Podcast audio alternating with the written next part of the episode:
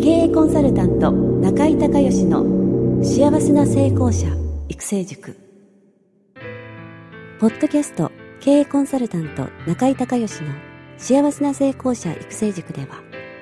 脳科学心理学とマーケティングを活用した独自のノウハウでビジネスと人生のバランスの取れた幸せな成功の実現をお手伝いします。この番組は経営コンサルタントであり幸せな成功者育成塾塾長の中井孝義がお届けします。皆さんこんにちは。中井孝義です。この番組では私がこれまでに800人以上の経営者の経営相談人生相談に答えてきた中で確実に成果を上げたビジネスと人生のバランスの取れた幸せな成功を実現するためのノウハウをベースにしてリスナーの皆さんや塾生の皆さんからの質問に私のオフィスやスタジオセミナー会場などから直接お答えします。リスナーの皆さんこんにちは。経営コンサルタントの中井隆義です。今日はですねえー、私の品川のオフィスで、ポッドキャストの収録会ということで、えー、何名かのですね、えー、中井塾の今回は12期のメンバーですね、12期のメンバーの方に来ていただいてます。えー、まずお一人目は、えー、茨城県の、えー、行政書士をされている山ピコさん。えー、どうぞよろしくお願いします。よろしくお願いします。はい、じゃあ早速ですけども質問お願いできますか？えー、っとですね、私は行政書士として、はい、えー、会社設立とか、はい、えー、許認可の仕事とか、はい、あの会計の顧問の仕事をしたりとか、はい、あと、昔銀行にいたので、はい、融資とか補助金のコンサルティングの仕事をしてるんですね。で、もっぱら、コンサルティングはまあ自分で、えー、っと、仕事をするんですけど、はい、まあ、行政書士業務の方は従業員をいるので、はい、書類作りとか上に任せて、お客様とのコンタクトをやってるんですけど、はいまあ、結構忙しくなったりしまして、はい、あの、まあ、比較的、養成所業務の中でも、例えば、えー、外国人のビザの仕事とか、はい、相続遺言の仕事は少し非常に低くなってるんですけど、はい、まあ、全部このまま展開していくのがいいのか、それともいくつかやっぱりちょっと閉じたり、はいはい、仕事を引いていった方がいい、引いて、はい、より職人というより経営者っぽくなっていった方がいいのかっていう迷いがありまして、はい、そのどの業務を残していくかという時の基準を教えていただきたいなとあ、なるほど。はい。はい。わかりました。あのね、あのー、まあ、絞るっていう方法ももちろんあるんですけど、はい、その絞らなくても、例えばその従業員の人を増やしていくとか、はい、あとはそのジョイントベンチャーで提携先増やしていくとかいう方法もあるんですけど、はい、それはあんまり興味がない。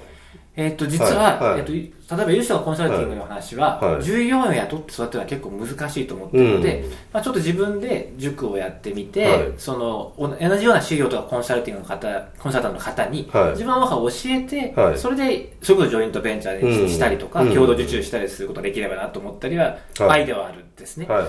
で、まあでもそこはなかなか、で、従業員にするよりもやっぱり、その、外注で一緒にやった方が、ランニングコストもかかるしとかあったりは考え、そこまでは考えるんですが、やっぱりなるべく間口は広げておいて、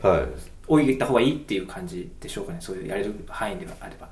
うんまあ、結局その自分自身のねこれミッションとも深く関わってくる問題なんですけどね、はい、それやってて、まあ、楽しいかとか、はい、やっててやりがいを感じるかっていうところをやっぱまず基本になると思うんで、はい、経営者としてその、まあ、行政書士さんのお仕事とそのコンサルの仕事をやってる中で、はいはい、まあ、自分が一番どれがやりがいがあるかっていう、はい、やっぱりそこが基準になってくると思うんで。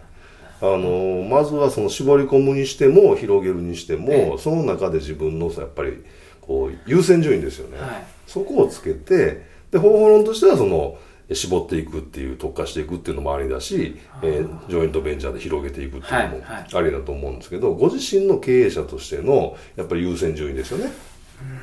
な何やってる時が一番自分が仕事やってて充実感達成感があるかっていう。その順番でいかないとこれねあのある程度あの、もう山彦さん成功されてると思いますけどね。あの、もっともっとどんどんどんどん成功していってもね、結局、あのなんていうんですかね、お金って使い切れないしね。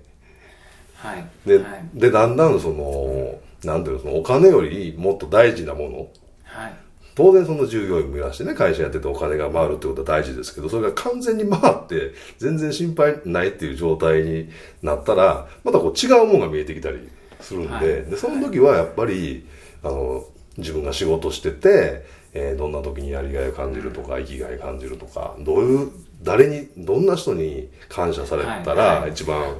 嬉しいかとか、そういうそのお金じゃないどちらかというとその気持ちとかの部分の方がこう自分の中の優先順位が高くなってくるんですね、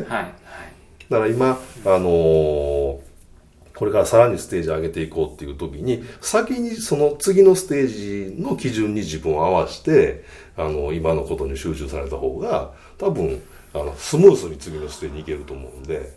そこをじっくり考えられてやっぱり書き出してみてねいろいろね、はいはい、自分の中で今、えー、どんな仕事やってるっていうのをこうざーっと書いてそれをまず自分しかできないのか、うん、従業員の人にやってもらうのか、うん。はい、それからジョイントベンチャーという形でやるのかっていうのをちょっと整理してでその事業ごとに自分のそのやりがい達成感みたいなやつを優先順位につけてで自分の、あのまあ、これからね、えー、と今何歳でしたっけ？43になります43、はい、じゃあ例えばこれから5年とか10年の中でそれをどのウェイトにしていきたいのっていう、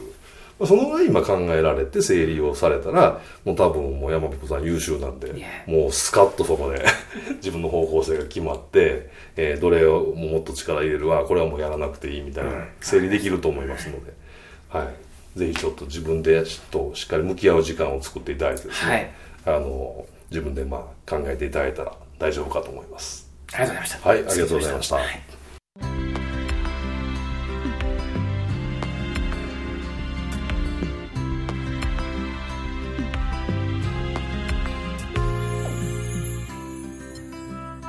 今回の番組はいかがだったでしょうか？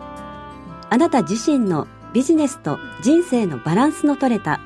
幸せな成功のための気づきがあれば幸いです。なお、番組ではリスナーの皆さんからの中井隆義へのビジネスや経営に関する質問を募集しています。質問はホームページの受付ホームからお願いいたします。また、全国各地から約400名の塾生が通う幸せな成功者育成塾に関する情報はホームページをご覧ください。URL は http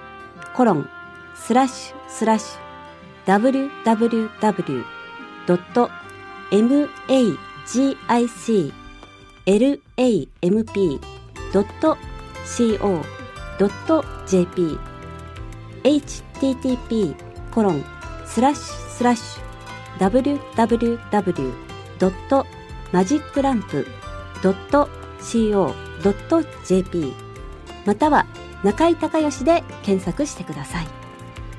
ではまたお耳にかかりましょう。